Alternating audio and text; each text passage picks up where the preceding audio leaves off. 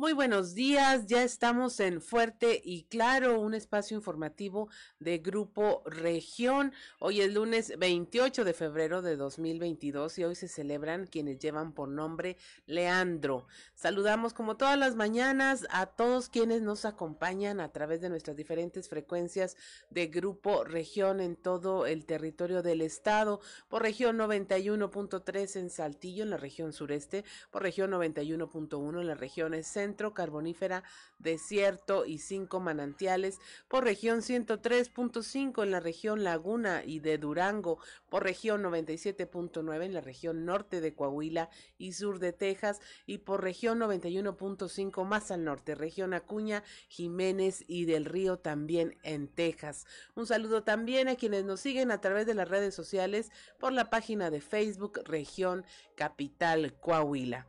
Ya se encuentra activada también nuestra línea de WhatsApp al 844-155-69 15 155 69 15 para recibir sus mensajes, sugerencias, comentarios, denuncias y cualquier comunicación que desee usted tener con nosotros. Eh, a esta hora de la mañana, 6 con 7 minutos. La temperatura en Saltillo es de 3 grados, en Monclova 5, Piedras Negras 3 grados, Torreón 6, General Cepeda 2 grados, Arteaga 4, Ciudad Acuña 2 grados también. En Derramadero al sur de Saltillo están a 0 grados, Musquis 4 grados, San Juan de Sabinas 1, San Buenaventura 5 grados, Cuatro Ciénegas 6 grados, Parras de la Fuente 4 grados y Ramos Arispe 3 grados centígrados. Pero si usted quiere conocer a detalle el pronóstico del tiempo para todas las regiones, vamos con Angélica Acosta.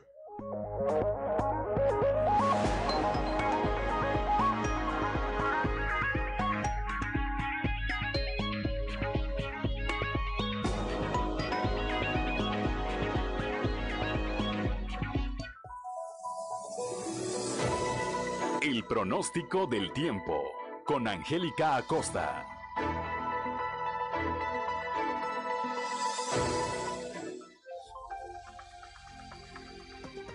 Es Angélica Costa y estoy lista para darte los detalles del clima hoy este fin de semana.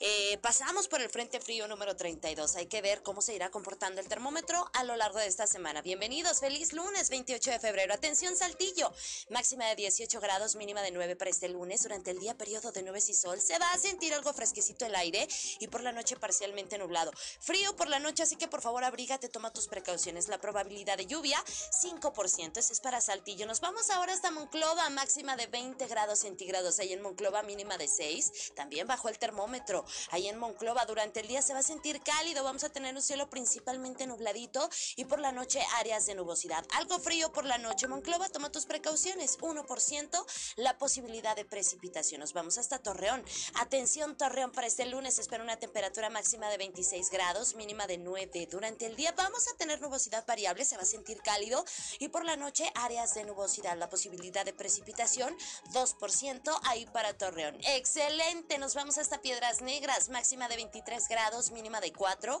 Para este lunes durante el día vamos a tener periodo de nubes y sol, se va a sentir agradable. Y por la noche, un cielo principalmente claro, algo frío por la noche, así que por favor abrígate. 0% la posibilidad de chubasco ahí para Piedras Negras. Muy bien, Ciudad Acuña, máxima de 23 grados, mínima de 6 para este lunes. Espera que marque el termómetro durante el día parcialmente soleado, rico, eh, va a ser agradable y por la noche vamos a tener áreas de nubosidad. Se va a sentir algo frío por la noche también ahí para Ciudad Acuña. Eh, muy bien, la posibilidad de precipitación 1%. Eso es para Ciudad Acuña. Perfecto, nos vamos ahora hasta la Sultana del Norte. Ahí para todos nuestros amigos que tienen compromiso, pongan atención. Se espera una temperatura máxima de 23 grados, mínima de 6 ahí para Monterrey. Durante el día vamos a tener un cielo principalmente nubladito. Por la noche áreas de nubosidad. La posibilidad de precipitación 5%. Feliz inicio de semana. Muy buenos días.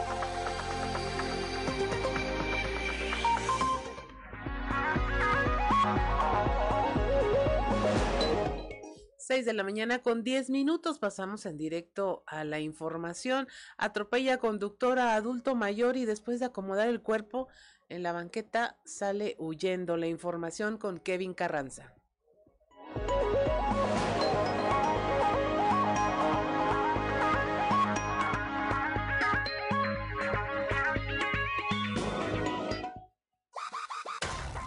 La madrugada de este domingo, un adulto mayor perdió la vida sobre el Boulevard Isidro López Sertuche, luego de que un automóvil lo vistiera y posteriormente se diera la fuga.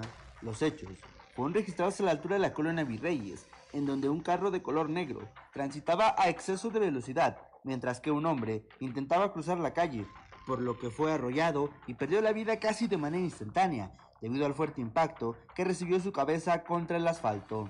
Cabe mencionar que el conductor del vehículo negro descendió y orilló el cuerpo hacia la banqueta y después huyó del lugar a toda velocidad. Sin embargo, cámaras de seguridad que se encuentran en ese sector lograron captar el momento exacto y las características del vehículo, por lo que ya comienzan las investigaciones correspondientes. Informó para Grupo Región Kevin Carranza.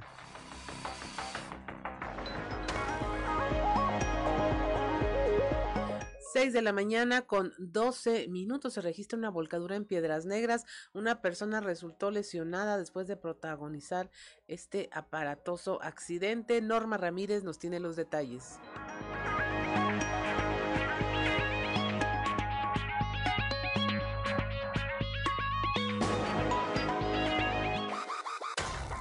Es la información de carácter policiaco. Eduardo N. resultó con lesiones leves después de registrarse una volcadura en el cruce del Bordo Norte y General Cepeda. Al lugar llegaron elementos de tránsito y vialidad de la Policía Preventiva Municipal y acudieron a tomar conocimiento. En dicho cruce fue localizado volcado un Toyota color negro con placas de San Luis Potosí. El conductor dijo que se le atravesó un carro, pero testigos comentaron que circulaba exceso de velocidad.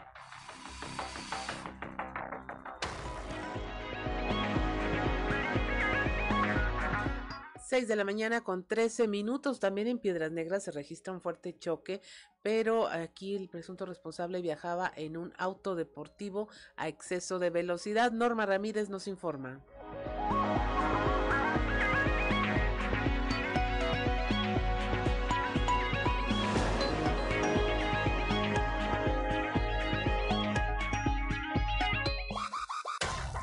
Un fuerte choque en la calle Periodistas y Prolongación Jiménez, donde un vehículo Sonic cruza por la calle Jiménez y sin tomar precaución fue impactado por el Mustang que venía en vía libre sobre la calle Periodistas, al cual testigos afirmaron que venía acceso de velocidad. El Mustang se impactó a la vez con un poste de propiedad de la Comisión Federal de Electricidad y se ve afectado un tercer vehículo que fue impactado por el Sonic y tomaron conocimiento los elementos de tránsito y vialidad, así como acudieron paramédicos de la Cruz Roja Mexicana.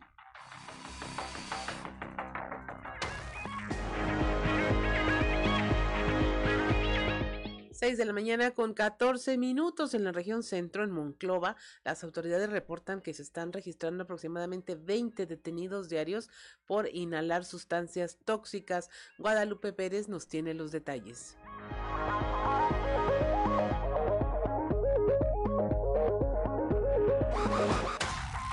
La Corporación de Seguridad Pública continúa con sus acciones operativas para la prevención de los diferentes delitos que pudieran registrarse en la localidad. Se ha señalado por los directivos de la corporación que en promedio diariamente se llegan a registrar alrededor de 20 detenidos, principalmente por inhalar sustancias tóxicas. De igual manera, en consignaciones llegan a registrar por semana un promedio de cuatro personas, principalmente por el delito de robo. También señalan que de estos, al menos dos son por posesión de algún tipo de narcótico. Se reitera por parte de las fuerzas de seguridad municipal policiacas que se mantendrán estos operativos a fin de disuadir alguna acción delictiva que pudiera poner en riesgo a la sociedad monclovense.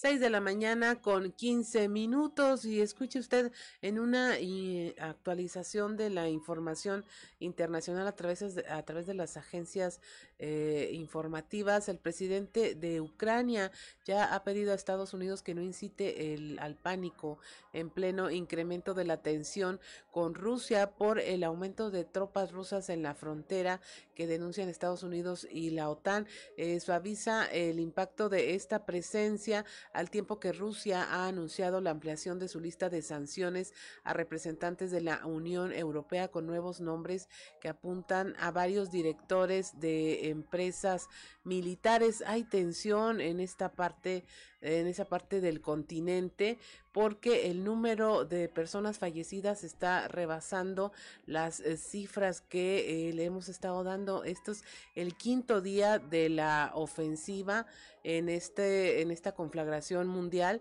y pues eh, ya el mapa está señalando el mapa mundial muchos cambios en el número de víctimas a juzgar por los partes de guerra ucranianos y las informaciones difundidas a través de las redes sociales las tropas rusas apenas avanzaron al sureste del país. Ahí ya se tomó una ciudad eh, portuaria es Verdiansky Kiev continúa la capital de Ucrania bajo control de las autoridades ucranianas, mientras que la segunda ciudad más importante del país, Yarkov, repelió el domingo un ataque del ejército ruso y durante la noche no se produjo un nuevo intento de asalto, aunque el aeropuerto y otros objetivos en los alrededores continúan bajo fuego de la aviación y misiles rusos. En un comunicado difundido esta mañana, el Estado Mayor del Ejército ucraniano sostiene que los ocupantes rusos desaceleraron el ritmo de la ofensiva, pero siguen tratando de eh, obtener éxitos en algunas áreas del país. Se hace referencia a los ataques más recientes de artillería y la aviación rusa contra edificios residenciales en varias localidades ucranianas. Esto en violación, porque son eh, áreas habitacionales, en violación total al derecho humanitario internacional. También se registró una enorme explosión cerca de eh, la ciudad de Cherkansy, al sureste de Kiev. Al parecer se alcanzó un depósito de municiones por parte de un misil ruso.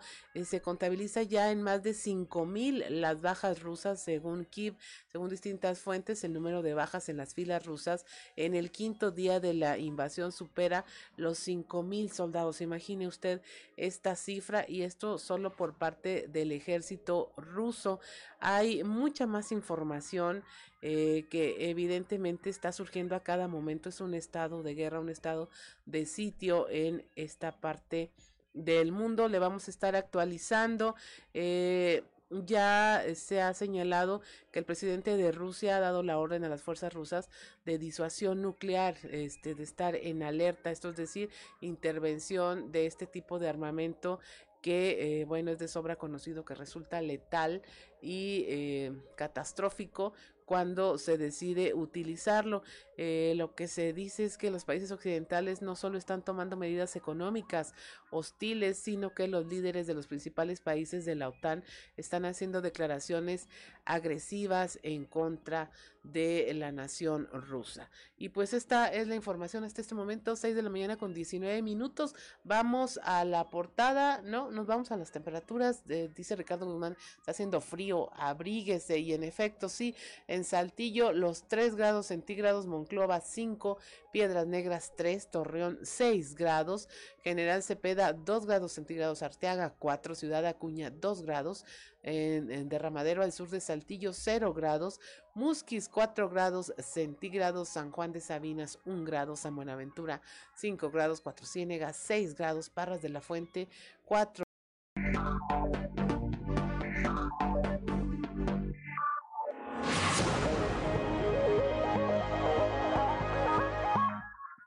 6 de la mañana con 23 minutos y es momento de presentarle la portada de nuestro periódico Capital, un medio de Grupo Región. Si usted va en trayecto, va manejando, aquí se la platicamos. Si no y tiene oportunidad de entrar a nuestras redes sociales, ahí puede encontrar todo el material impreso que tenemos este lunes 28 de febrero para usted. En nuestra nota principal dejó Cermeño quebrado cimas en números rojos por concepto de pasivos y cuentas vencidas además de las múltiples observaciones sin solventar ante la Auditoría Superior, Superior del Estado, fue como la administración del panista Jorge Cermeño Infante dejó al sistema municipal de aguas y saneamiento CIMAS esta herencia con la que el gobierno de Román Alberto Cepeda González deberá lidiar para garantizar la eficiencia del servicio a la población torreonense. También le traemos como el gobernador Miguel Riquelme está eh, agradeciendo a todos los ciudadanos el pago de impuestos.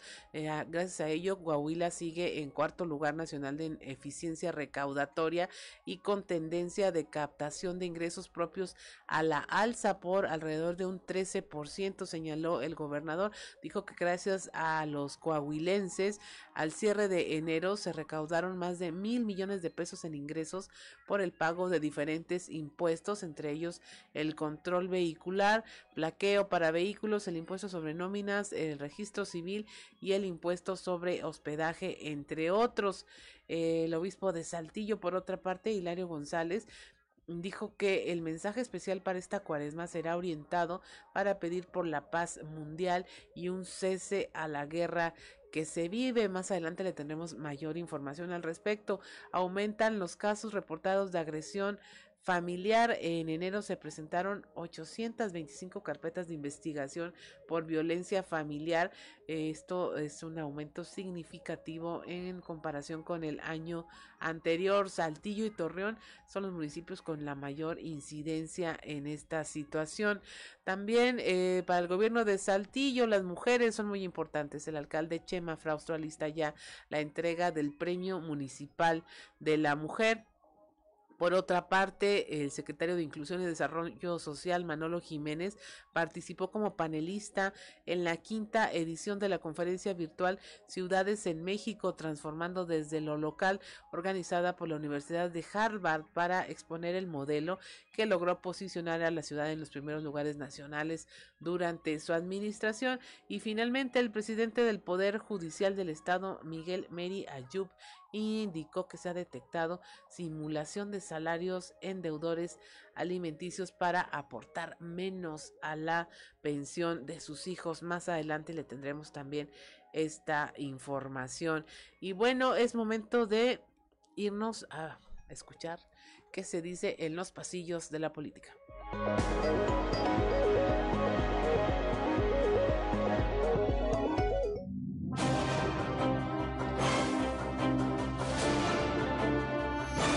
Y en el cartón de hoy, entrega, que nos muestra el anterior alcalde de Torreón, Jorge Cermeño, quien se encuentra entregando completamente despedazado un CIMAS al nuevo alcalde de Torreón, Román Alberto Cepeda. Y Jorge Cermeño dice, está algo quebrado responde inmediatamente Román Alberto Cepeda. Un muy claro mensaje mandó este fin de semana el gobernador Miguel Riquelme en el tema de seguridad al hacer muy evidente el operativo de blindaje al Estado en la frontera con Nuevo León por la carretera que une a Monclova y a Monterrey. El tema es muy claro. El mandatario estatal no va a dejar de lado uno de los principales compromisos que hizo con la ciudadanía, que fue el de trabajar por la paz y la tranquilidad de los coahuilenses. Ese es un verdadero hombre. No, no es que haya una guerra interna entre municipios, sino que Roberto Piña, alcalde de Frontera, convocó a un juego de béisbol entre los representativos de ese municipio y el de San Juan de Sabinas que preside Mario López, Mayito como le conocen sus fans maravillosa jugada, jugó magníficamente la partida entera. Amanece en Torreón el Congreso del Estado que encabeza Eduardo Olmos, que hoy tiene sesión solemne en la Perla de la Laguna. Y desde ayer mismo algunos de los legisladores se transportaban a esa ciudad, como lo presumieron en redes los legisladores Álvaro Moreira, Luz Elena Morales, María Bárbara Cepeda y Guadalupe Ollervides. Otros diputados federales como Rigo Fuentes, Toño Gutiérrez y Shamir Fernández también iniciaron temprano este domingo y luego de desayunar estuvieron en el estado de Hidalgo, según presumieron en sus redes sociales.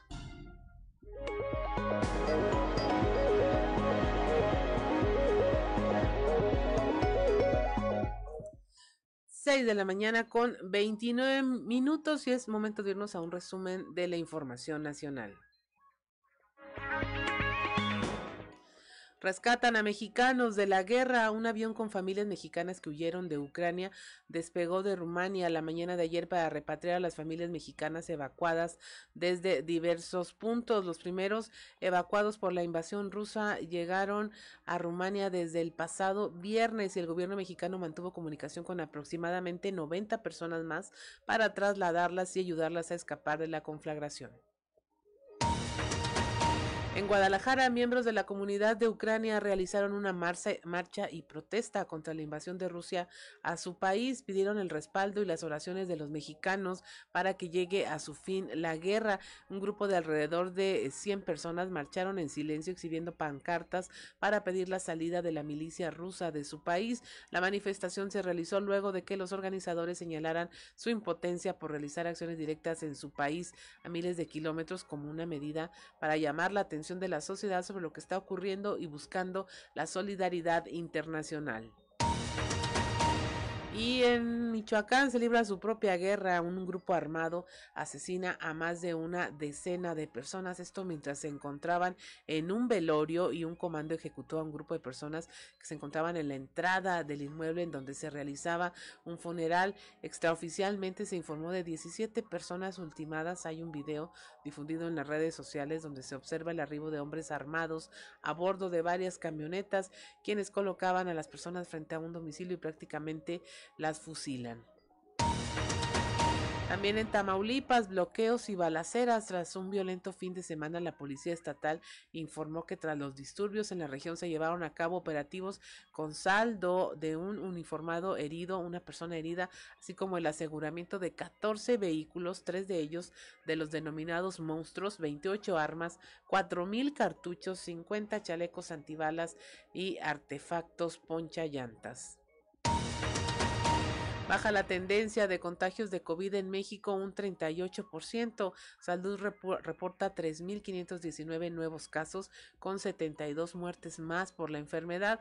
México alcanzó ya los 318.086 fallecimientos confirmados. A nivel nacional, la ocupación hospitalaria de camas generales para pacientes con COVID se ubica en el 18%, mientras que las camas con ventilador es del 12%.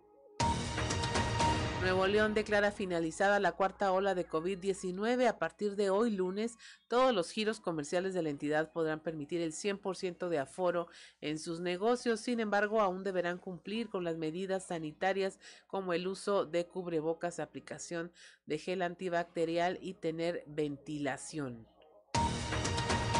finalmente excluyen a intermediarios para regularizar autos chocolate. El gobierno de México publicó un decreto este fin de semana para excluir cualquier intermediario en la regulación de vehículos usados de procedencia extranjera, por lo que los propietarios de los vehículos podrían realizar los trámites de manera directa ante las autoridades fiscales. Este decreto excluye, o sea, no será necesario utilizar agencias, agentes aduanales y cualquier otro intermediario para la importación de autos chocolate y además además otorga un estímulo fiscal para no pagar otras contribuciones.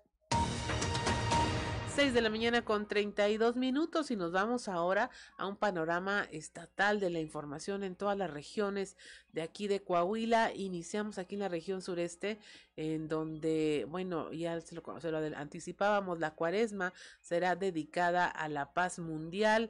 La información con nuestra compañera Leslie Delgado. Buen día, informando desde la ciudad de Saltillo. De cara al inicio del tiempo litúrgico de la cuaresma, el cual comienza con el santo día del miércoles de ceniza, el obispo de Saltillo, Monseñor Hilario González, declaró que el mensaje especial para estos 40 días serán orientados para pedir por la paz mundial y un cese a la guerra que se está viviendo. Nos ha invitado a todos los cristianos y a todas las personas de buena voluntad a tener una intención especial de oración por la paz, concretamente en este conflicto este, que tiene sesgos mundiales, ¿verdad? que tiene amenaza de, de, guerra mundial, pero pues también en todos los demás conflictos que hay en el mundo. Creo que hoy el Papa ha mencionado otras guerras que no son tan importantes o no llaman tanto la atención, pero que siguen afectando también la paz en el mundo. y nos pide que el próximo miércoles 2 de marzo, aprovechando que es el miércoles de ceniza, que empieza un tiempo de penitencia, de ayuno, de oración, pues ofrezcamos esa, esas prácticas religiosas del ayuno y la oración por la paz de manera especial, ¿verdad? Me imagino que durante la cuaresma también el Papa nos irá invitando a, pues, a seguir orando por la paz, a seguir intercediendo, ¿verdad? En el mensaje que él eh, ha publicado también para la cuaresma, pues nos pide que no nos cansemos de hacer el bien, ¿verdad? Informó para Grupo Región Leslie Delgado. 6 de la mañana con 34 minutos en la región carbonífera. Coahuila seguirá creciendo pese al impacto por la guerra entre Rusia y Ucrania. Esto lo anticipa el secretario de Economía Claudio Bres Garza. La información con nuestro compañero Moisés Santiago. Buenos días Juan y Claudia de todo nuestro amable auditorio que nos escucha en todo Coahuila.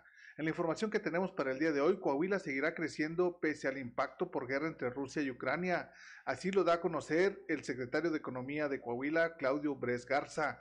Esto es lo que nos comenta. Eh, a ver, hidrocarburos, pues el precio cerró ayer del petróleo en más de 100 dólares con 30 centavos. El que ustedes y yo podamos seguir cargando gasolina en una estación sin cambios en los precios no significa que los precios no han aumentado. Se están subsidiando aquí. Eh, tiene un lado positivo y tiene un lado negativo, ya lo hemos vivido a través de muchísimos años. Eh, las bolsas de valores, tanto en México, pero especialmente en Estados Unidos, que es el referente, estos últimos dos días han crecido. ¿Se va a producir más inflación? Cerramos el mes pasado con 7.83% de inflación en nuestro país. Hay regiones que sí estamos recuperando empleo, hay otras regiones que no. Entonces, tu tema y tu pregunta es complicada, tiene muchos lados esta situación, pero aún así eh, veo con esta lamentable noticia de este conflicto bélico entre Ucrania y, la comunidad europea, porque no es solamente con Rusia, sino también inclusive Estados Unidos, eh, aún así creo que nos va a ir muy bien este año 2022, Dios mediante, a la economía del estado de Coahuila. Desde la región carbonífera para Grupo Región Informa, su amigo y servidor Moisés Santiago. Que tengan un excelente inicio de semana. 6 de la mañana con 36 minutos ante, ante este nuevo decreto en el que no solamente se reduce el costo de las importaciones de vehículos de procedencia extranjera, sino que también se afirma que no habrá intervenciones ni de organismos ni de agencias aduanales para hacerlo. Nuestra compañera Guadalupe Pérez nos tiene información importante días, saludos desde la región centro. Elsa Guadalupe García de Hoyos, representante de la oficina en Monclova de la Unión Civil Democrática de Coahuila, invitó a propietarios de vehículos de procedencia extranjera a no caer en engaños y no liberar la documentación sobre la propiedad de sus vehículos, esto en el marco de la regularización de los mismos pues les invitamos para que no caigan en el engaño de algunos, de algunos agentes o de algunas organizaciones que pues están diciendo que ellos están pidiendo papelería para sacar lo que es la regularización. Sabemos de un nuevo decreto, ¿verdad? Y que con esto se van a reducir los costos de las importaciones. Aparte, pues la carga va a ser por parte del gobierno, ¿verdad? Ya no vamos, ya no va a haber intervenciones de, de ningún tipo de nada ni organizaciones ni, ni, agencias aduanales. Al parecer así es, ni organizaciones ni agencias aduanales, lo correcto, como es correcto, ¿verdad? Que se haga directamente con el gobierno. ¿Ustedes estarían auxiliando y, orientando a sus, a sus Así es, todo el que se quiera acercar para orientarlos, pues aquí estamos, ¿verdad? Como siempre lo he dicho y lo dije desde un principio, yo no estuve pidiendo papelería ni nada porque sabíamos bien que no se podía hacer nada desde aquí, desde, desde la ciudad y pues los invitamos a toda la gente que quiera importar, pues está económico, ¿verdad? Y vamos a esperar a que ya esto empiece a tomar forma. Saludos desde la región para el Grupo Región Informa, Guadalupe Pérez. Mañana con 38 minutos trabaja la Secretaría de Seguridad Pública directamente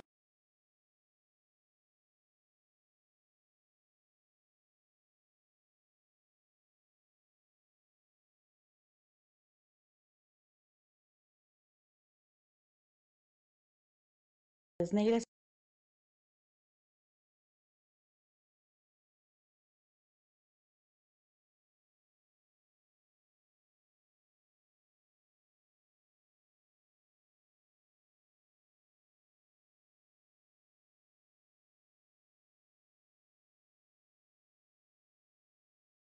del trabajo bilateral con las autoridades americanas con el tema de migración. Eh, tenemos una coordinación y una, este, un trabajo bastante arduo con las autoridades americanas. Eso es algo que reconoce el, este, el embajador y que, y que, bueno, pues que eso nos ha traído muchos beneficios. El, la coordinación con Border Patrol. Sin embargo, este, pues hay que trabajar también de la mano con el Instituto Nacional de Migración, porque ellos son quienes tienen la facultad de, este, de trabajar con los migrantes, de detener a migrantes, de, este, de, de deportarlos o no. Ellos son quienes deciden y quienes pueden actuar. Nosotros solamente brindamos seguridad al Estado y de la mano con ellos estamos los filtros del Estado. Mucha gente se preguntará, bueno, ¿y por qué sigue habiendo migrantes aquí en, en Piedras Negras? Si hay, si hay todos filtros, porque hay quienes sí traen una legal estancia en el, en el Estado. Y entonces, si ellos pueden comprobar su legal estancia, nosotros no podemos hacerles absolutamente nada. Nova Ramírez les informó. 6 de la mañana con 40 minutos. Estamos en Fuerte y Claro. Regresamos.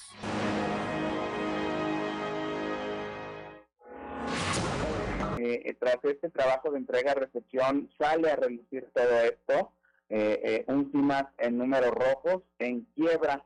Así lo hereda Jorge Cermeño a la administración de Román Alberto Cepeda González, quien habló a detalle de este tema y, y platica, bueno, pues cómo se recibe, qué es lo que se va a hacer, Claudia, para garantizar que eh, pues esto no ponga en riesgo la operatividad del sistema y se le pueda entregar al ciudadano de Torreón pues un servicio de calidad, no falta el agua. Eh, eh, bueno, de esto es de lo que habló el alcalde Román Cepeda, a quien vamos a escuchar.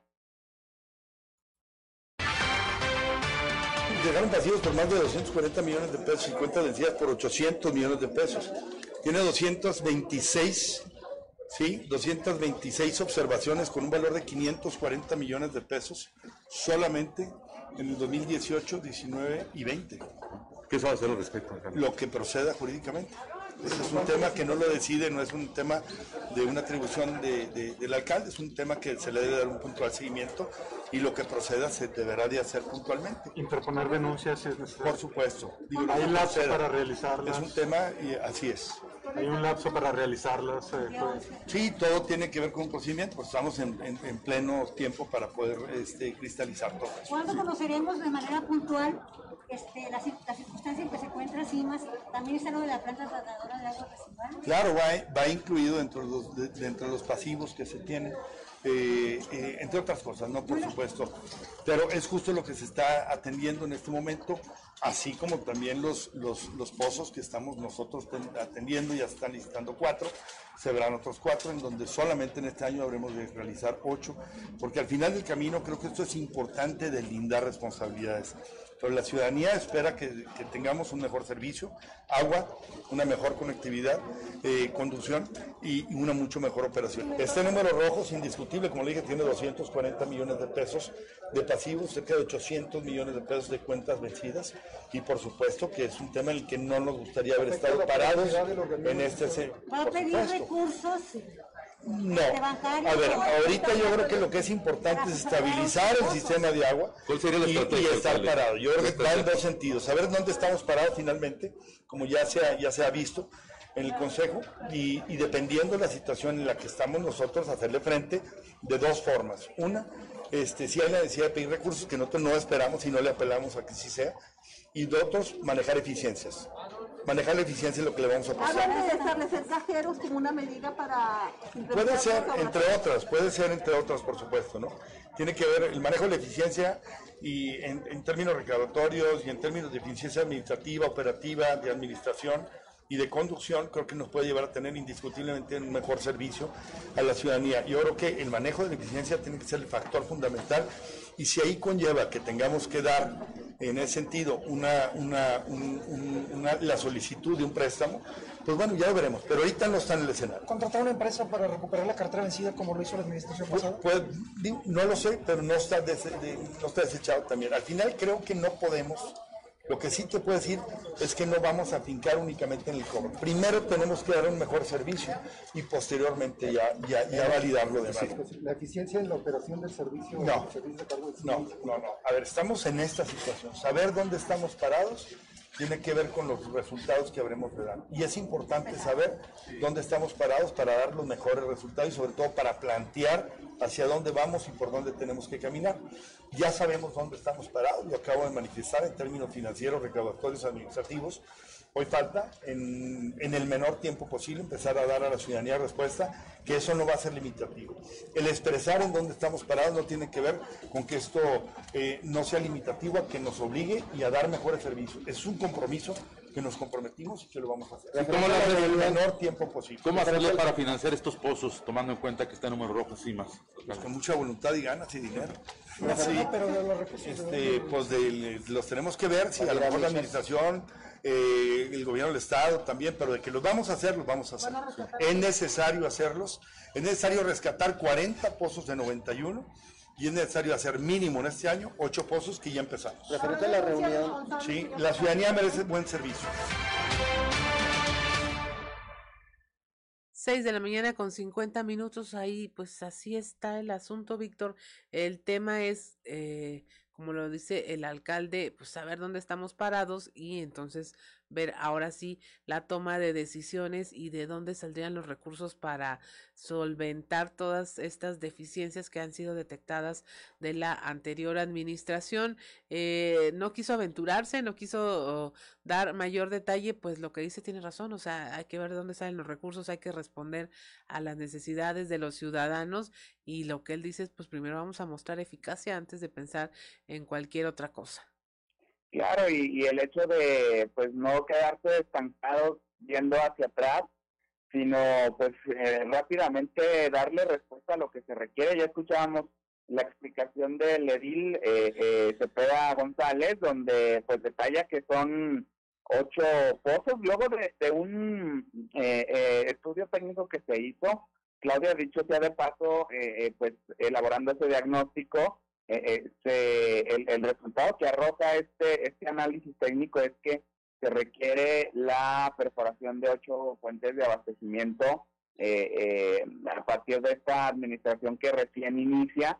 Y ya escuchábamos pues en lo que se refiere a los que ya estaban es el rescate de 40 de 90 pozos, Claudia, así que una labor eh, pues intensa la que habrá de realizar la administración actual y a partir de allí, bueno, pues eh, eh, eh, eh, garantizar este servicio a la ciudadanía, que recordemos que en Torreón, pues a partir de los meses que, que arrecia la cuestión de las altas temperaturas, es cuando aumenta la demanda y es necesario tener ese servicio al 100, Claudia. Y bueno, otro tema también del que declaró el alcalde de Torreón, Román Alberto Cepeda, fue en función, y esta pregunta expresa de, la prensa sobre un comunicado que había emitido el pasado viernes, perdón, el, el exalcalde eh, eh, Jorge Cermeño Infante, luego que un medio eh, local en La Laguna, eh, eh, pues eh, elaborase una investigación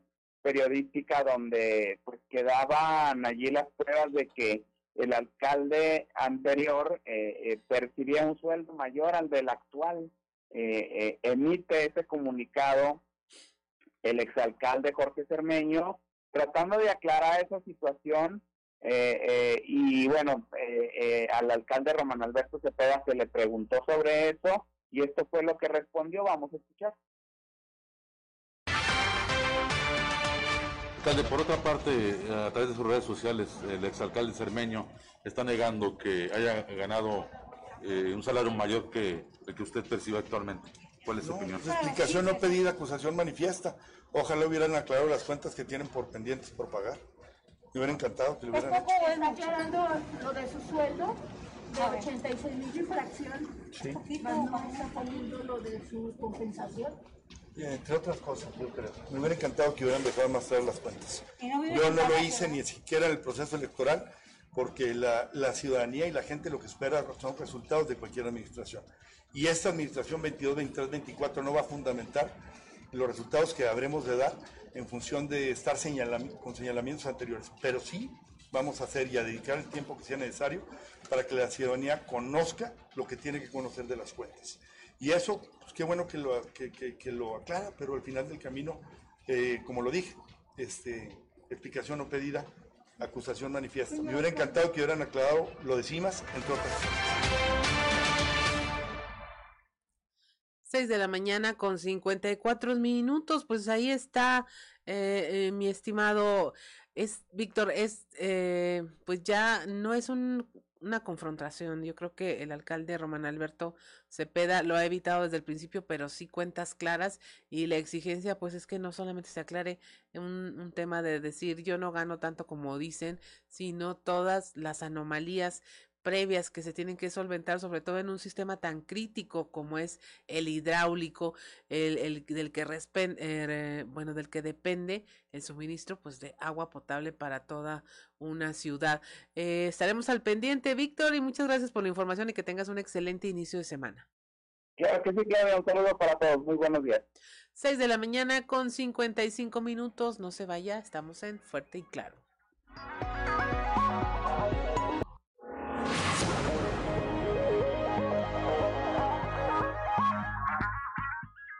Seis de la mañana con 58 minutos y para mí es un placer conversar con eh, don Rubén Aguilar. Muy buenos días, don Rubén, ¿cómo se encuentra? Buenos días, Claudia. Buen día, ¿quién nos escucha? Cuéntenos de eh, qué vamos a conversar el día de hoy. Vamos a conversar de la posición de América Latina respecto a la invasión de Rusia a Ucrania. Mm, América Latina, como todos sabemos, en el siglo XIX y XX sufrió distintas eh, invasiones de parte de los Estados Unidos. En el caso de México, en el XIX perdimos la mitad del territorio en una invasión injusta, ilegal. Eh, y pues eso, ese antecedente me parece que debería ser solo eh, evidente para que todos los países de América Latina condenasen eh, y rechazasen la invasión del, del ejército ruso, la invasión de Putin sobre un país soberano como Ucrania. Pero no ha sido así. En particular, las dictaduras de América Latina, Cuba, Venezuela, Nicaragua, eh, han declarado su apoyo a, Putin.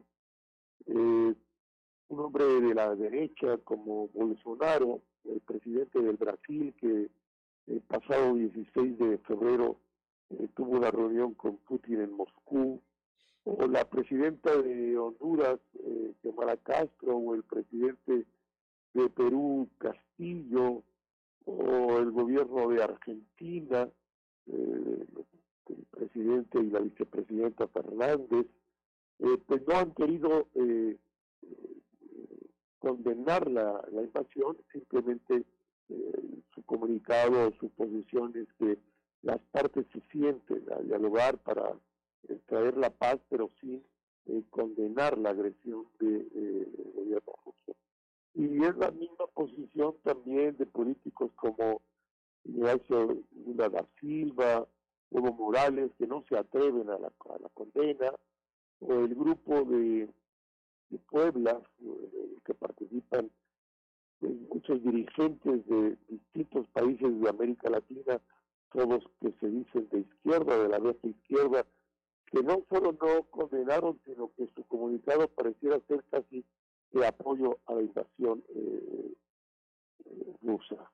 En el caso de México, creo que con un enorme eh, signo, muy bien en términos diplomáticos, sí hizo una declaración abierta de condena a la invasión, este, como también lo han hecho algunos otros países de América Latina, como República Dominicana, como El Salvador, como Costa Rica, como Uruguay.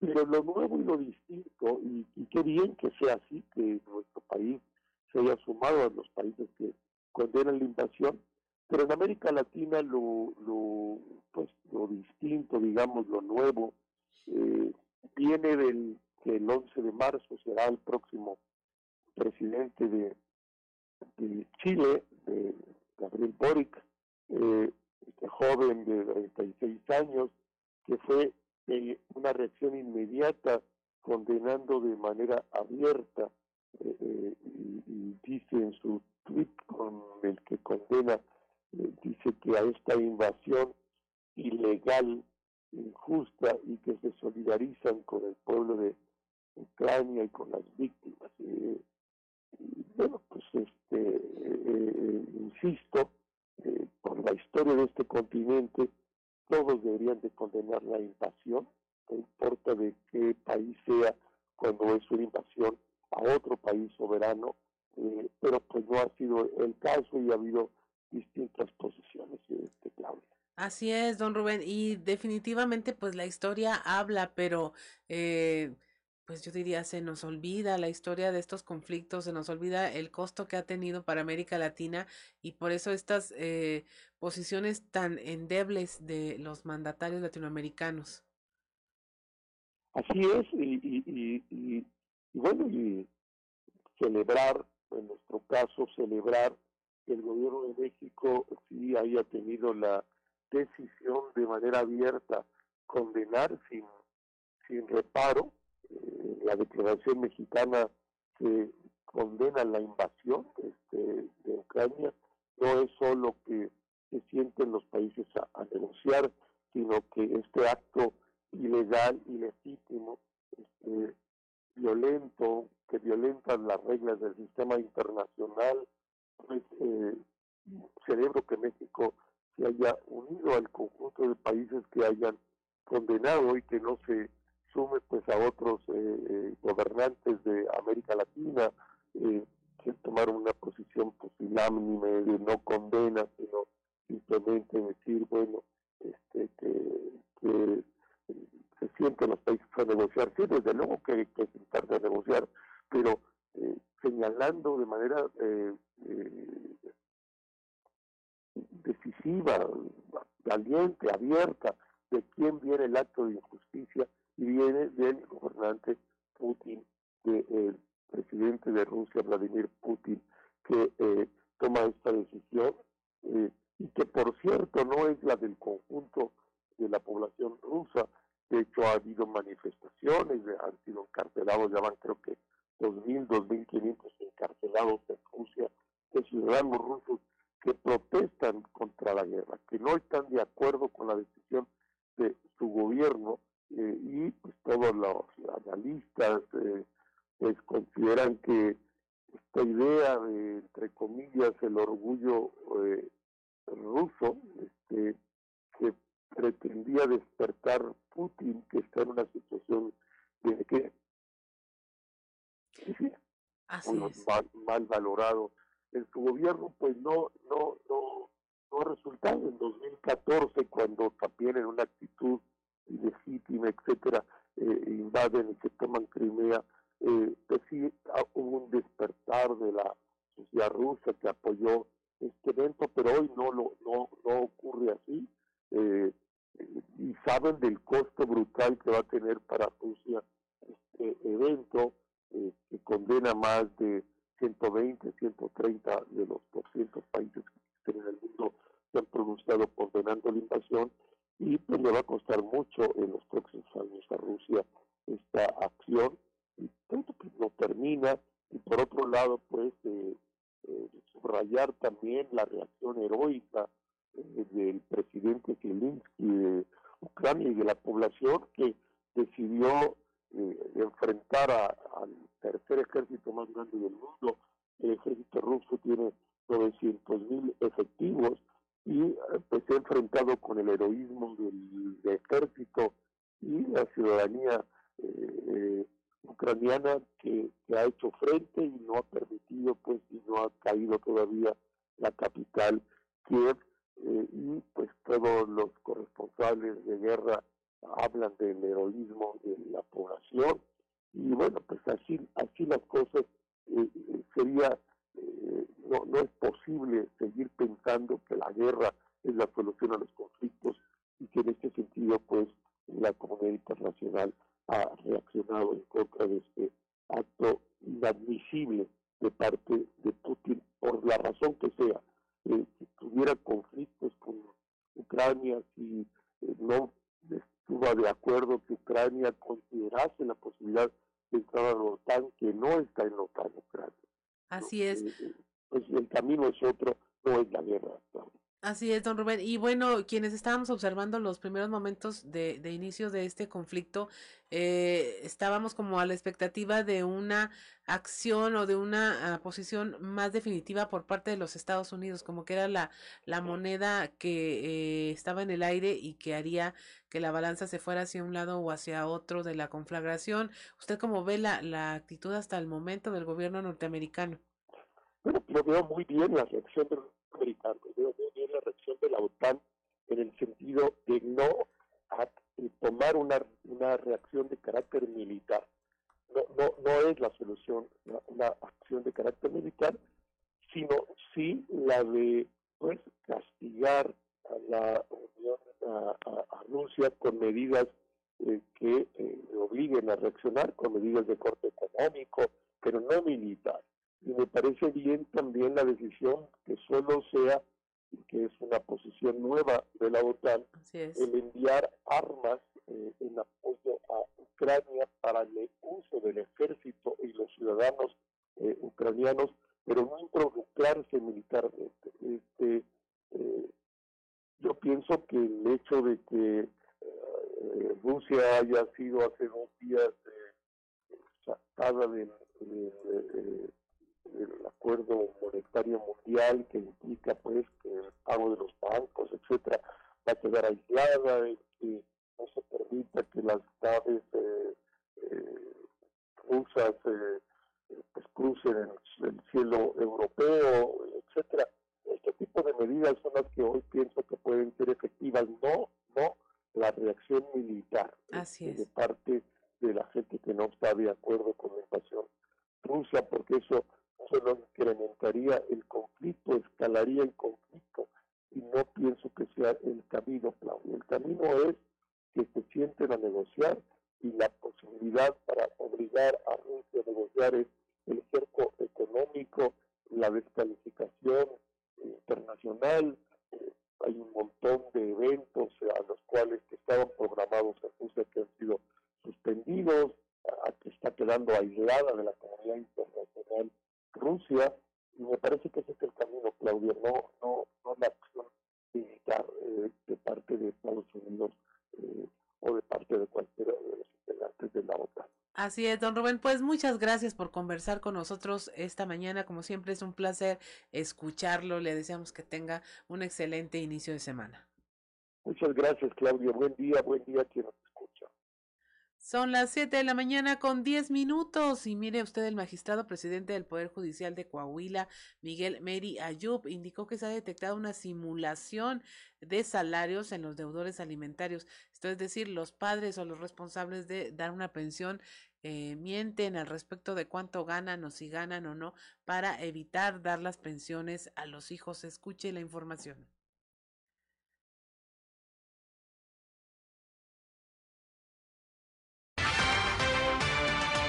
Eh, tenemos la posibilidad de publicar un padrón, pero de carácter oficial, es decir, desde la página del Poder Judicial.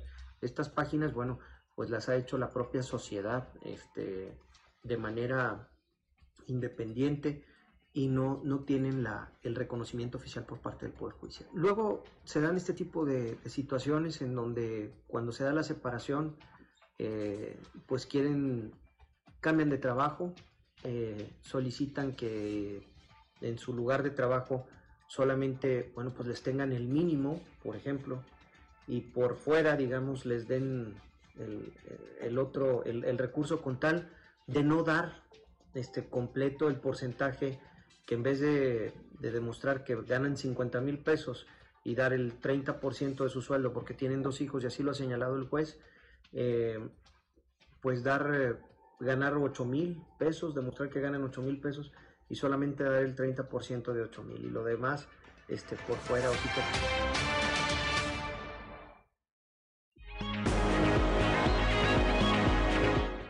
Siete de la mañana con 12 minutos y mire, es momento de conversar eh, con el rector de la Universidad Autónoma de Coahuila, eh, Salvador Hernández Vélez. Eh, recién rindió su informe ante los universitarios y la comunidad académica y bueno, queremos hablar con él no solo de los buenos resultados, sino de los retos que vienen para la Universidad Autónoma de Coahuila, la máxima casa de estudios. Buenos días, señor rector, ¿cómo se encuentra? Muy buenos días, Carolina. Muy bien, a tus órdenes. Que tengas un excelente día. Muchas gracias. Cuéntenos, ya rindió su informe, ya pasó este tema de, bueno, hay que presentarlo, hay que rendir cuentas, hay que eh, atender todos los temas relacionados. Eh, ya se puede usted sentar cómodamente y pensar en lo que viene. Eh, ¿Qué retos tiene usted en mente? ¿Qué subrayó ahí en, en, en amarillo, en, en, el tema del informe, que nos pueda compartir, pues para una comunidad universitaria muy amplia que nos escucha y que definitivamente está, yo creo que igual que todos a la expectativa de regresos a clases, qué vamos a hacer, qué va a cambiar. Hablaba usted de que, bueno, había cosas que llegaron para quedarse en materia de educación virtual. ¿Qué es lo que va a ocurrir en las próximas semanas, meses en la Universidad Autónoma de Coahuila? Bueno, y este por, porque si uno establece el estatuto universitario, todos los que tenemos una, una una responsabilidad ejecutiva en la Autónoma de Coahuila, tenemos que rendir cuentas ante nuestras comunidades. En mi caso, pues me toca rendir cuentas ante toda la universidad, a un director pues en su escuela. Eh, yo lo hice la semana pasada, este, aquí en Saltillo, en La Plaga, y bueno, nosotros lo que somos muy claros es que a pesar de la situación de la pandemia que estamos enfrentando y que nos ha afectado pues a todos y a todos, realmente la pandemia es algo que hace dos años ni la imaginábamos. Y hubo que hacerle frente y yo creo que la Universidad Autónoma de Coahuila en ese terreno ha sabido salir muy bien adelante porque el primer problema que tuvimos fue cómo poder continuar con el ciclo escolar que ya estaba en proceso y lo pudimos lograr más o menos en un término de una semana porque nosotros contamos con plataformas digitales que ya las estábamos usando antes, pero perdón, que ya las teníamos antes, pero que casi no las estábamos usando, las usamos como el 5%, hoy las usamos como el, ya el 100% de la plataforma digital. Luego después, el segundo problema que tuvimos fue cómo íbamos a aplicar el examen de admisión. Y tuvimos que elaborar una plataforma para aplicar el examen de admisión en línea. Y lo pudimos hacer con una empresa pequeña que se llama Esbachi, y, y pues resultó bien, Esbachi hacía exámenes de admisión en línea, pero hacía pues para 300 personas, 500, pero con nosotros teníamos que hacer de 23 mil más o menos estudiantes. Entonces lo logramos también. Luego nos enfrentamos con el problema de que había directores de escuelas y facultades pues que se les había terminado sus periodos porque no hay tienen más de tres años y un director no puede durar tres años y se puede reelegir por tres años. Entonces hubo que también pues implementar un sistema de elecciones en línea porque las autoridades de la Autónoma de Coahuila nos eligen en voto universal y secreto sin ponderación alguna. Y luego también nuestro máximo órgano de gobierno, que es el Consejo Universitario, pues tuvo también que encontrar una salida porque somos 350 los consejeros universitarios. Y no había una sala en la que pudiera llevarse a cabo las sesiones con sana distancia, incluyendo los, los protocolos correspondientes que nos dictaban los comités de, COVID. entonces lo que tuvimos que hacer pues, es, es procesar este, consejos universitarios en línea. Y así, frente a cada una de esas cuestiones, la inscripción de los estudiantes, que el estudiante tenía que pues, ir a las ventanillas de asuntos académicos a llevar su papelería para inscribirse, pues, también eso lo tuvimos que hacer. O sea, todos esos aspectos los tuvimos que hacer. Fuimos la primera universidad pública autónoma que pudo implementar el examen de admisión en línea y todas estas cuestiones, porque pues los universitarios pues entendimos que tenemos que ponernos las pilas y tenemos que estar al servicio de Coahuila. ¿Qué sigue para un regreso totalmente presencial, rector? Eh, hay cosas que llegaron para quedarse, ya lo dijo usted, el examen, este, probablemente un gran porcentaje de clases que todavía pueden ser llevadas en línea, eh, eh, pero ¿cuál sería el, lo que tiene usted en la mira, el próximo paso a seguir? así como estamos ahorita, nosotros ya estamos al 70% en actividades presenciales. Ya estamos al 70%. ¿Cuánto nos falta de presencial aumentar un poco más? Yo digo que más o menos un 15 o un 20%. Es decir, yo creo que nosotros no debemos regresar en, en, al 100% en lo presencial, sino que debemos regresar un 90% en lo presencial. Y tenemos que dejar un porcentaje de materias en línea, materias que se tienen que eh, seguir dando por las plataformas digitales. ¿Por qué razón? Mire, pues porque el mercado laboral es un mercado laboral que cada vez más transita hacia lo digital. Y si nuestros estudiantes que nosotros nos formamos para saber el mercado laboral, nos regresamos a todas las actividades presenciales, pues no van a tener la habilidad. Y las destrezas para enfrentar un puesto de trabajo que el mercado laboral les pueda ofertar en línea. Así Por es. eso yo creo que, eh, eh, que esta pandemia una vez que ya termine, creo que va muy bien el proceso en el mundo y entonces lo que va, lo que lo que sí tenemos que evaluar nosotros en cada escuela y facultad es cuántas materias, dos o tres materias tienen que quedarse en línea. Así es. Rector, y finalmente usted lo comentó como el mayor, mayor reto que enfrenta la universidad es el tema de los recursos, eh, que les ha hecho complicado pues atender todas las necesidades de la institución. ¿Cómo vamos en ese rubro? En ese punto, eh, nosotros tenemos un problema con los recursos extraordinarios. No con, eh, con los recursos extraordinarios sí tenemos un problema en el sentido de que solo nos aumentan a una tasa a una tasa por abajo de la tasa de inflación.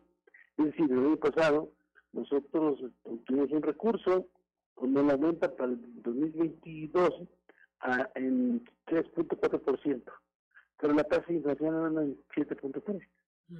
Entonces quiere decir que nos faltan 4% más para poder estar en términos reales de lo que pasó en 2021. Ese es un problema. Pero el problema principal está en los recursos extraordinarios. Porque los recursos extraordinarios, la, iniciativa de la Secretaría de Hacienda, desde el 2018, cuando mandó la propuesta de presupuesto a la, a la Cámara de Diputados, desapareció una partida de recursos extraordinarios, que es la U081. Y esa partida es la que usábamos todas las instituciones de educación superior del país, pues para obtener recursos para pagar las pensiones de los trabajadores que ya se jubilaron en la universidad o en las universidades, y ahora la tenemos en esa partida. Entonces eso nos hace que cada año tengamos que andar buscando los recursos para el pago del, del H de los pensionados, porque eso no están en ninguna partida del presupuesto ordinario que nos mandan. O sea, pues, el- lo, lo de las pensiones no está, entonces hay que conseguirlo por otros medios, por otros, hacer otras gestiones. Y pero por el otro lado también, pues en la pandemia nos mandaron creo dos millones de pesos, nos han mandado en todo lo de la pandemia como recurso extraordinario. Imagínense ustedes, o sea, nos- nomás nosotros, nosotros, como autor de la comunidad, le hemos prestado a la Secretaría del Bienestar nuestras instalaciones y allí en esas instalaciones se han vacunado casi medio millón de ciudadanos. Sí. Entonces, imagínense, dos millones de pesos para atender que la pandemia, que además tiene que, que ser los geles, bueno, todo lo que implica, ¿verdad? Lo- incluso no solo eso, las plataformas digitales y todo lo demás. Pues la verdad es que en, en, en- apoyos extraordinarios, que fue, y el apoyo fue exactamente de un millón seiscientos cincuenta mil pesos en dos años. Entonces, pues, traemos broncas bien serias. Pero por otro lado, nos exigen que crezcamos al 4% y nos recortan. Sí. Entonces, pues está bien complicado, ¿no? Señor No- rector, ahí se ve como que no es una deuda de la universidad, es una deuda hacia la universidad. Exactamente. Así mire, nosotros los recursos que recibimos no son recursos, este, la, las universidades no generamos mm, suficientes recursos, gen- generamos poquitos recursos, pero la- el, el hueso de recursos nos los da la federación. Y ahí hay un problema serio también, porque mire, los recursos a la UNAM le dan el 100%. O sea, el gobierno de la Ciudad de México no pone un solo 5 a la UNAM, ni al Politécnico ni a la UAM. Es En una gran León, diferencia. En Nuevo León, la federación da el 75% y el gobierno de Nuevo León le da a la autónoma de Nuevo León solo el 25%. Y, y todavía le debe. ¿verdad? Así Este, es. Y luego, en la, en, yo, nosotros acabamos de atender a una comisión de la Universidad de Juárez del Estado de Durango, de Durango porque vinieron a ver qué estábamos haciendo para esta reestructuración que también ellos la tienen que estar haciendo. Y ellos nos informaron que ellos, la federación, les da el 82%. No, hay una gran diferencia, señor y a nosotros nos dan el definitivamente. 50, y, y, y quieren que frente a los recortes los gobiernos de los estados no deban, o sea, pues claro que deben, pues los recortes están al orden del día. A la orden del día, señor rector. Pues muy agradecido porque, muy agradecidos porque platicara con nosotros esta mañana y seguramente habrá muchos más temas de los cuales Claro sí, hablar. claro- Le deseamos sí. un excelente inicio de semana. Igualmente, excelente día, este, eh, le mando un abrazo y saludo mucho a Juan de León. Claro que sí, muchas gracias. Siete de la mañana con 22 minutos, estamos en Fuerte y Claro, regresamos.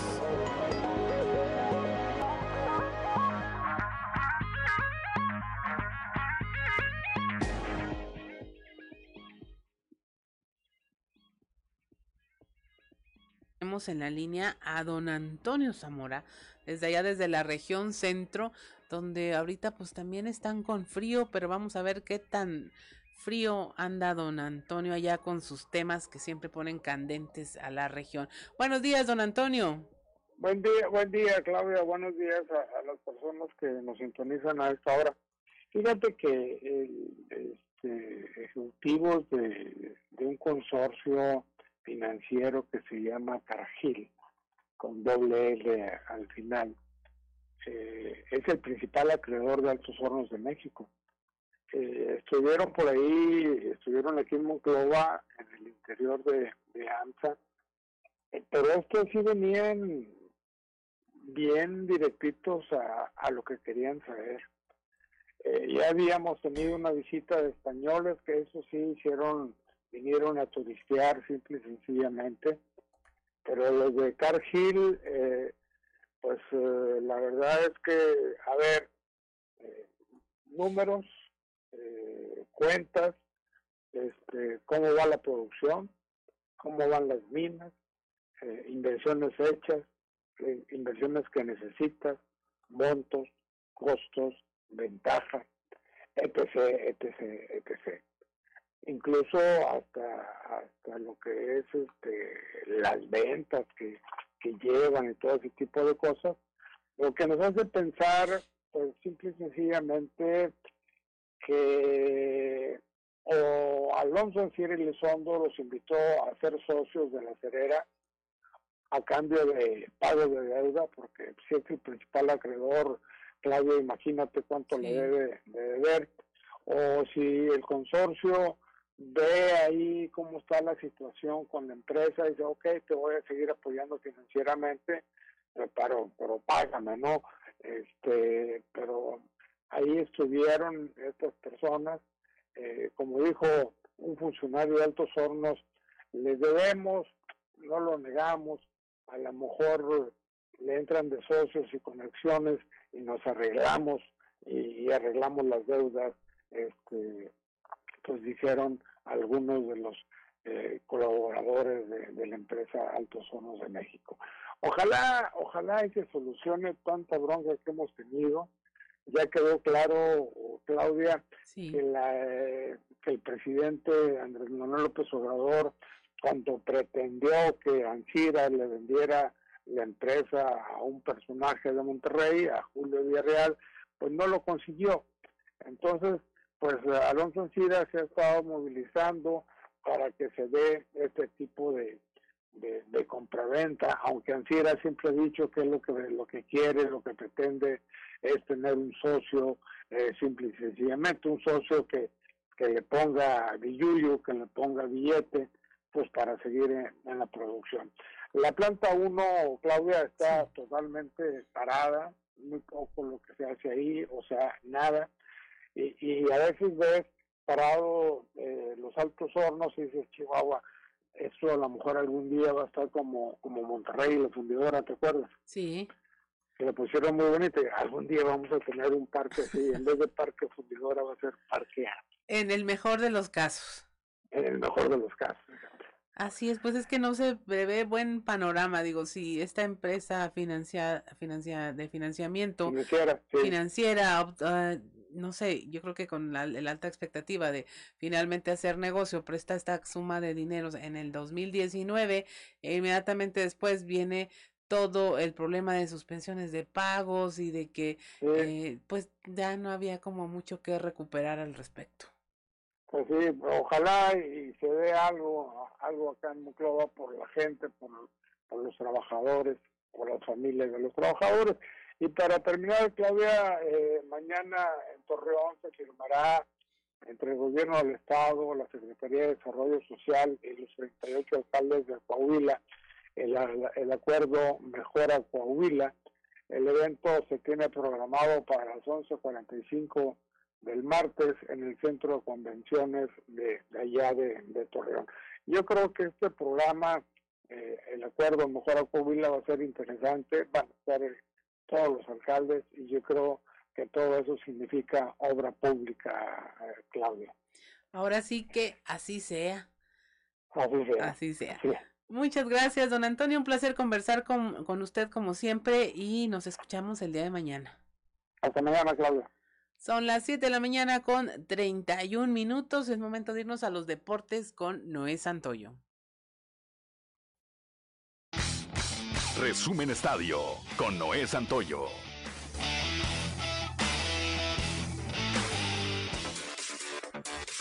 Un gran duelo, Santos Laguna se metió al Estadio Azteca para derrotar a la máquina de Cruz Azul dos goles por uno de último minuto. La velada el día de ayer en la Ciudad de México tuvo por gran figura a Carlos Acevedo. El portero lagurero hizo unas espectaculares atajadas, entre ellas un penal a Uriel Antuna y tres contrarremates posteriores que a las postres serían claves para el éxito de los de la comarca. De la mano del estratega Eduardo Fentanes, Rafael Figueroa y Omar Tapia, se convirtió en el equipo que provocó una cruz azuleada más para los de la capital. Si bien el mayor número de tiros a portería fue de los locales, los laguneros fueron más certeros. Iniciaron con el dominio que intentaron sentenciar con un primer reto a Jesús Corona por parte de Brian Lozano con un tiro libre. Un par de minutos más tarde, al minuto 4, Harold Preciado recibió con el pecho, controló y disparó directo al arco de Jesús Corona. Una mala marca de Shaggy Martínez y el fondo Corona. Y en el fondo Corona fue sorprendido para el 1-0. Otros resultados que se dieron durante el fin de semana en actividad de la jornada 7, Pumas y América no se hicieron daño y empataron a 0 goles. Chivas cayó 3 goles por 2 ante Puebla, que sigue como líder de la tabla general. Atlético San Luis derrotó 2 goles por 0 a Monterrey. Los Choros de Tijuana 2 goles por 0 vencieron al Atlas. Juárez cayó 3 goles por 2 ante Tigres. Y Necaxa cayó ante León 1 gol por 0. Querétaro empató a un gol contra Toluca. Y Pachuca derrotó 3 goles por 1 a Mazatlán. Cuando parecía que el Galaxy de Los Ángeles no ganaría en su primer partido de la temporada de la MLS, apareció el mexicano Javier Chicherito Hernández para dar el triunfo a su equipo un gol por cero ante el New York City Football Club. Un gol de último minuto, un golazo del Chicherito, ya que recibió pase filtrado al área, hizo un recorte a su marcador y sacó un disparo potente al ángulo para vencer al arquero. Con este gol su escuadra sumó los primeros tres puntos del torneo y en casa, donde la afición le festejó al mexicano por su actuación. Las grandes ligas de béisbol y el sindicato de jugadores se reunieron por séptimo día consecutivo este domingo en Júpiter, Florida, para tratar de llegar a un acuerdo que termine con el paro laboral. Los dirigentes del béisbol estadounidense temen que si no se ponen de acuerdo en los temas económicos en discusión, se retrase el inicio de la temporada. Ambas partes tienen previsto volverse a reunir el día de hoy por la mañana para seguir negociando, aunque las grandes ligas han dicho que se debe llegar a un acuerdo el día de hoy para que inicie la temporada regular, según lo programado el 31 de marzo. Hay pocos avances y se ve lejana una negociación posible. El español Rafael Nadal, quinto del ranking de la ATP, venció ayer por 6-4 y 6-4 al británico Cameron Norrie para ganar el abierto mexicano de tenis y sumar su título 91 como profesional. Nadal comenzó un poco fuera de distancia, con algunos errores no forzados en el arranque del partido, pero pronto recuperó su tenis, comenzó a hacer daño con su servicio y en el quinto juego decidió el set. De esta manera, el español impuso su ley en el abierto mexicano de tenis. Resumen Estadio con Noé Santoyo.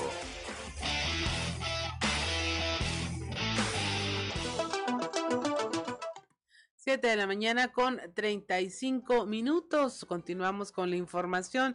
Aumentan denuncias por violencias en, en la familia, entre parejas. Christopher Vanegas nos informa.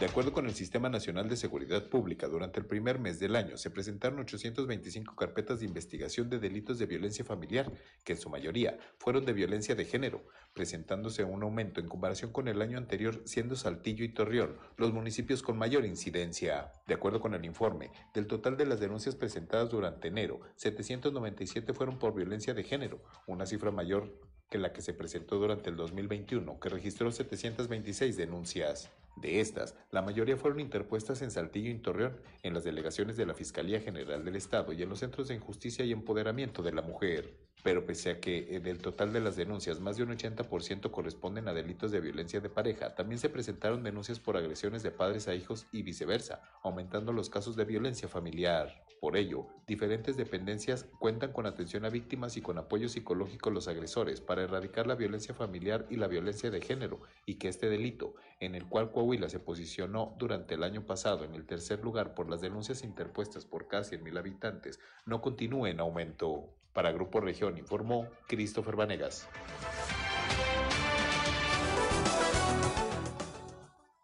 7 de la mañana con 37 minutos. Para este 2022 sigue la tendencia a la alza en la recaudación de ingresos propios. Esto permitirá hacer frente a los recortes presupuestales de la federación que seguirán este año, señaló el gobernador Miguel Riquelme. Así, Coahuila sigue en cuarto lugar nacional en eficiencia recaudatoria y con una tendencia de captación de ingresos propios a la alza para este año por alrededor del 13%, señaló el gobernador este indicó que gracias al apoyo de las y los coahuilenses al cierre del mes de enero se obtuvieron más de mil millones de pesos en ingresos netos por el pago de diferentes impuestos, entre ellos en los de control vehicular, plaqueo, impuestos sobre nóminas, el registro civil y el impuesto al hospedaje. Hubo un incremento del 18% entre enero del 2021 a este enero del 2022.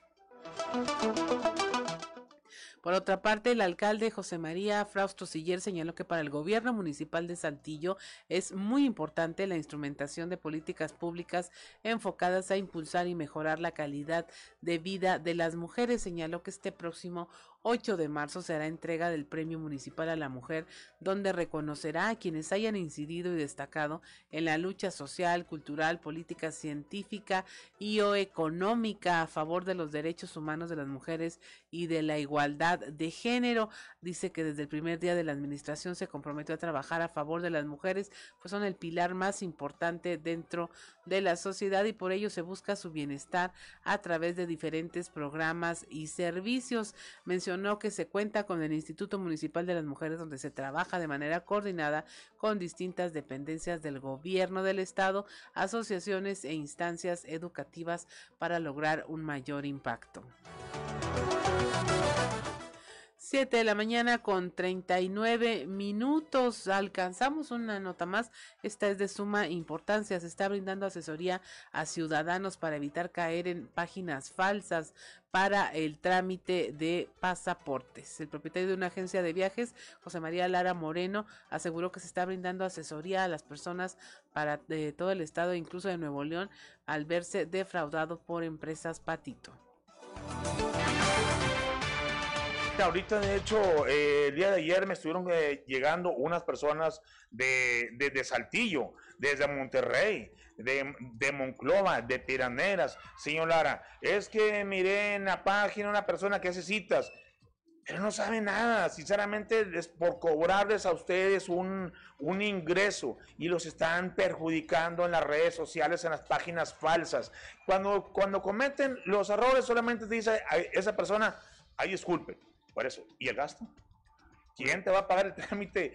Hay personas que piden permiso en el trabajo. ¿Quién te va a pagar el día en el trabajo por haber depositado la confianza? Yo le llamo las agencias patitos, las agencias transa. En este caso, la recomendación es acudir a lugares establecidos. Así es, mira, vaya si usted hace el trámite del pasaporte mexicano, acuda, ya si usted es de Monclova, de Piraneras, aquí en Rosita, venga directamente a regiones estables para que usted se vaya bien, asesorado. Que a la mera hora no le falte a usted ni, ningún documento, porque son muchos los documentos, ahora ya todo ha estado cambiando. Hay muchas personas que tienen algún problema en, en- sus actas, que le me apunte, que le quitaron el punto, que hay muchas cosas y si las personas no vienen adecuadamente, pues su trámite va a ser tru- truncado, va a ser rechazado. 7 de la mañana con 40 minutos, estamos en Fuerte y Claro, regresamos.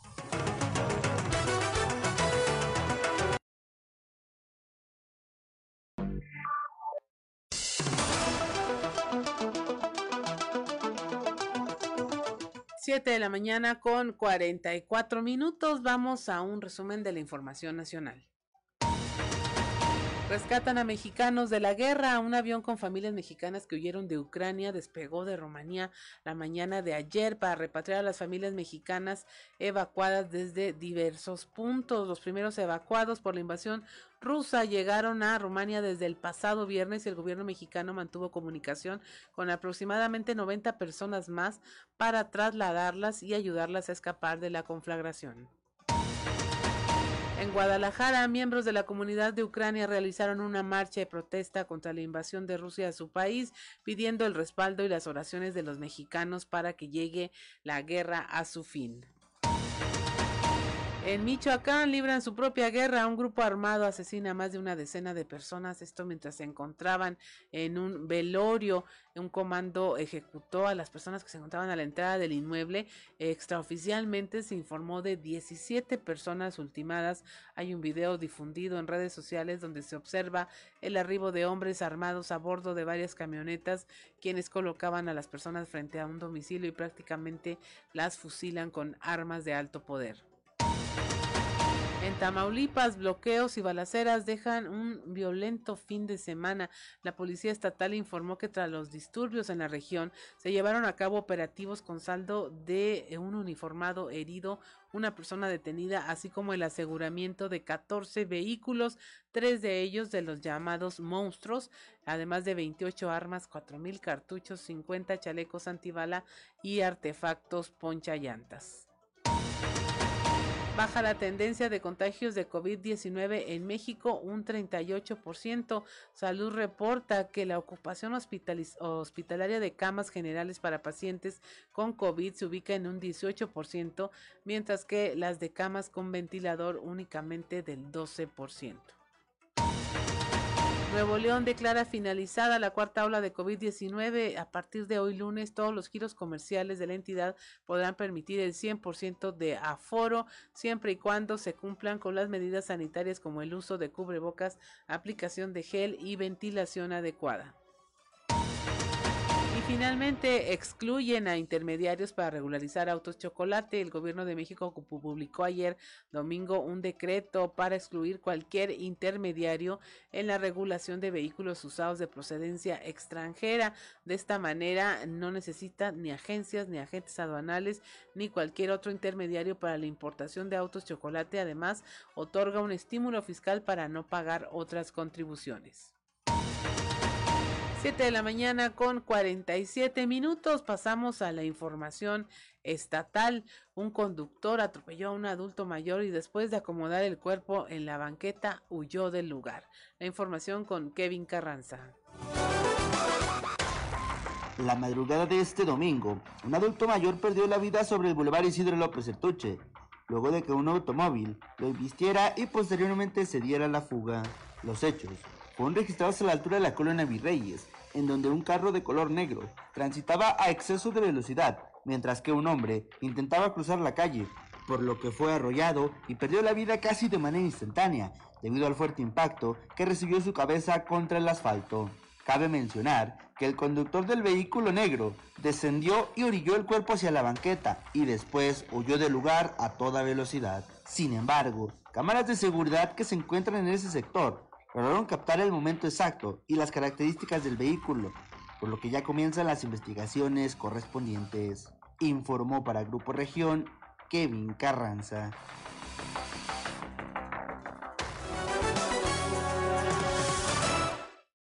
7 de la mañana con 49 minutos en Piedras Negras se registró un fuerte choque en el que el presunto responsable conducía un auto deportivo a exceso de velocidad. Norma Ramírez nos tiene los detalles. Un fuerte choque en la calle Periodistas y Prolongación Jiménez, donde un vehículo Sonic cruza por la calle Jiménez y sin tomar precaución fue impactado por el Mustang que venía en vía libre sobre la calle Periodistas, al cual testigos afirmaron que venía acceso de velocidad. El Mustang se impactó a la vez con un poste de propiedad de la Comisión Federal de Electricidad y se ve afectado un tercer vehículo que fue impactado por el Sonic y tomaron conocimiento los elementos de tránsito y vialidad, así como acudieron paramédicos de la Cruz Roja Mexicana.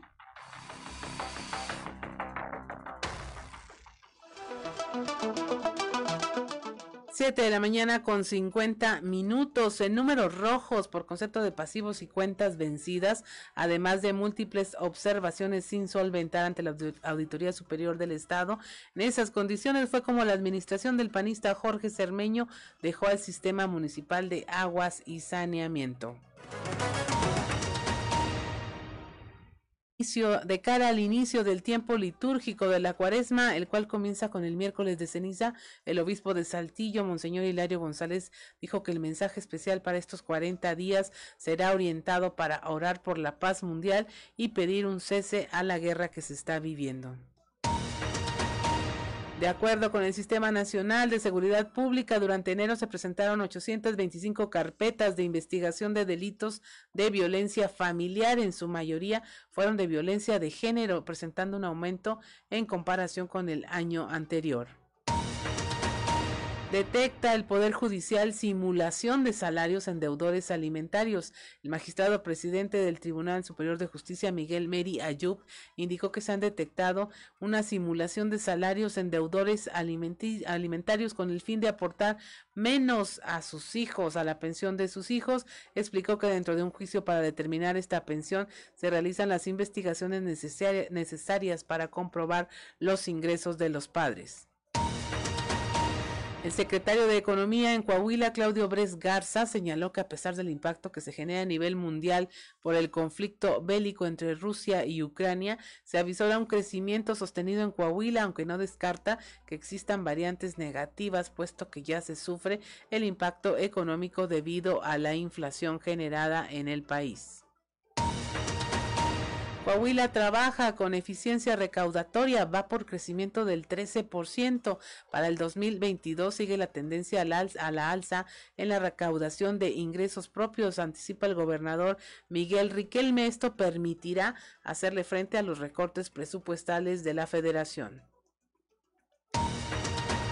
El alcalde José María Frausto Siller señaló que para el gobierno municipal de Saltillo es de suma importancia la instrumentación de políticas públicas enfocadas a las mujeres para impulsar y mejorar su calidad de vida. Son las 7 de la mañana con 52 minutos, ya casi, casi nos despedimos, pero mire, eh, hoy tuvimos información muy interesante, no deje usted de compartirla y conversarla, particularmente en el tema de los autos chocolate, este decreto que se generó durante el fin de semana apenas, pues ya está liberando a quienes son propietarios de estos autos de que tengan que recurrir no solo a las agencias y agentes aduanales, sino ante cualquier otra instancia que eh, pretenda cobrarle a usted por ayudarle. Y se lo comento porque luego hay lugares donde usted va y le cobran primero por inscribirse a esa asociación y luego ya le cobran el trámite por ayudarle a eh, regularizar sus vehículos. Ya se eh, resolvió este decreto.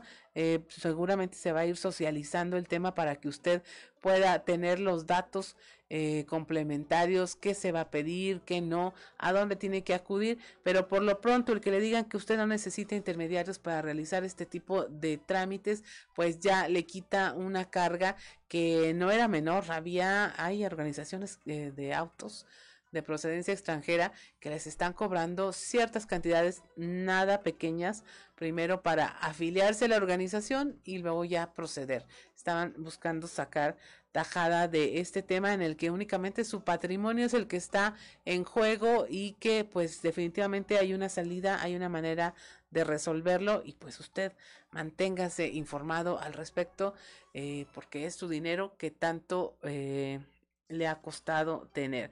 Son las 7 de la mañana con 54 minutos a nombre de mi compañero Juan de León, a nombre de todo el equipo de producción, le damos las gracias por habernos acompañado en este espacio y lo invitamos a que siga eh, manteniéndose informado a, través del resto de los espacios informativos a lo largo del día y que, como le decimos, pues tome usted decisiones informadas. Cheque, cheque la información que circula, vea nuestras redes sociales, entérese a través de nuestro eh, instrumento eh, impreso del periódico Capital y compare las informaciones, sea exhaustivo, porque definitivamente lo que usted decida en base a lo que usted sabe y conoce, pues le afecta directamente a usted.